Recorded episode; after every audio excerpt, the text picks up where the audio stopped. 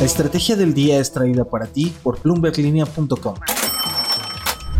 Muy buenos días, acompáñenme los próximos 10 días a hacer un breve y puntual recuento por algunos temas que marcaron 2022, incluido, ¿por qué no?, hasta el buen vivir, pero también qué ver en 2023. Comencemos hoy con los países de América Latina que tuvieron una buena recuperación y cómo cerrará el año en materia de comercio mundial. ¿De qué estamos hablando? ¿Cómo avanza América Latina en materia económica? Un indicador clave fue el de inversión extranjera directa, se vio una buena recuperación, como en todo el mundo, y algo evidente por el efecto rebote después de la pandemia. Según los últimos datos de la Comisión Económica para América Latina y el Caribe, que es la CEPAL, la región en conjunto recibió un total de 142.794 millones de dólares, es decir, un 40.7% más. Sin embargo, diferente a lo que ocurrió en las demás regiones, este crecimiento no fue suficiente para alcanzar los niveles de inversiones previos a la pandemia.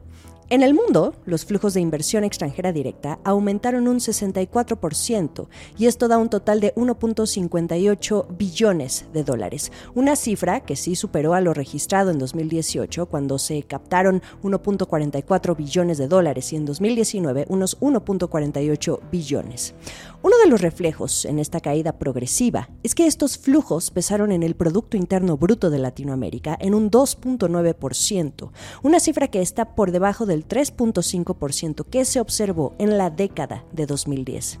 Y aunque la recuperación se consolidó, fueron seis países los que destacaron, captando el 84% del total de la región de Latinoamérica. Brasil a la cabeza, con 33% del total, recibió 46.441 millones de dólares. Y luego México, con 23%. Después tenemos a Chile con 11%, seguido de Colombia con un 7%, Perú con 5% y Argentina también con otro 5%. Un dato curioso. Según la CEPAL, la Unión Europea ha tenido una mayor participación en la inversión extranjera directa de América Latina que Estados Unidos. Es un 27% frente a 17%. Los sectores de servicios y manufacturas son los que siguen captando más. La CEPAL asegura que bajo un escenario de desaceleración económica resulta difícil prever cómo va a sostenerse una posible recuperación. El organismo apunta a que la guerra en Ucrania sumó nuevos desafíos a los impactos que había tenido la pandemia en las cadenas globales de valor.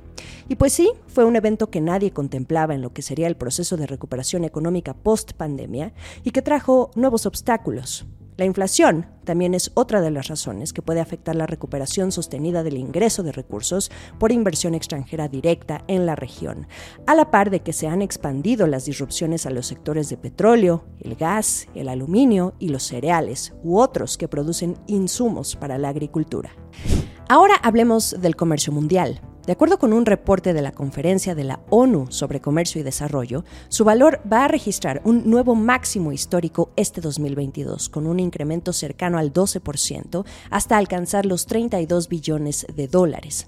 Este considerable progreso fue en parte por el incremento del valor del negocio de los bienes energéticos. Este órgano de las Naciones Unidas está previendo que el año que viene el valor ajustado a la inflación del comercio mundial se reduzca como consecuencia del efecto conjunto de las tensiones geopolíticas, la disminución del crecimiento económico, el aumento de los precios de los productos y la deuda mundial, que alcanza niveles sin precedentes. Basándose en la cantidad, el comercio siguió incrementándose a lo largo de este año, lo que indica la resistencia de la demanda mundial.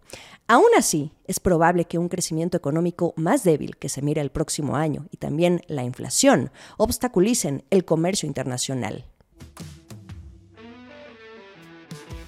Días festivos, pero en Bloomberg Línea seguiremos informándoles con todo lo que acontezca en esta cuenta regresiva hacia el cierre de 2022. Y lo más importante, no olviden hacer clic en el botón de seguir de este podcast y además activar la campanita para recibir la alerta de un episodio nuevo cada mañana.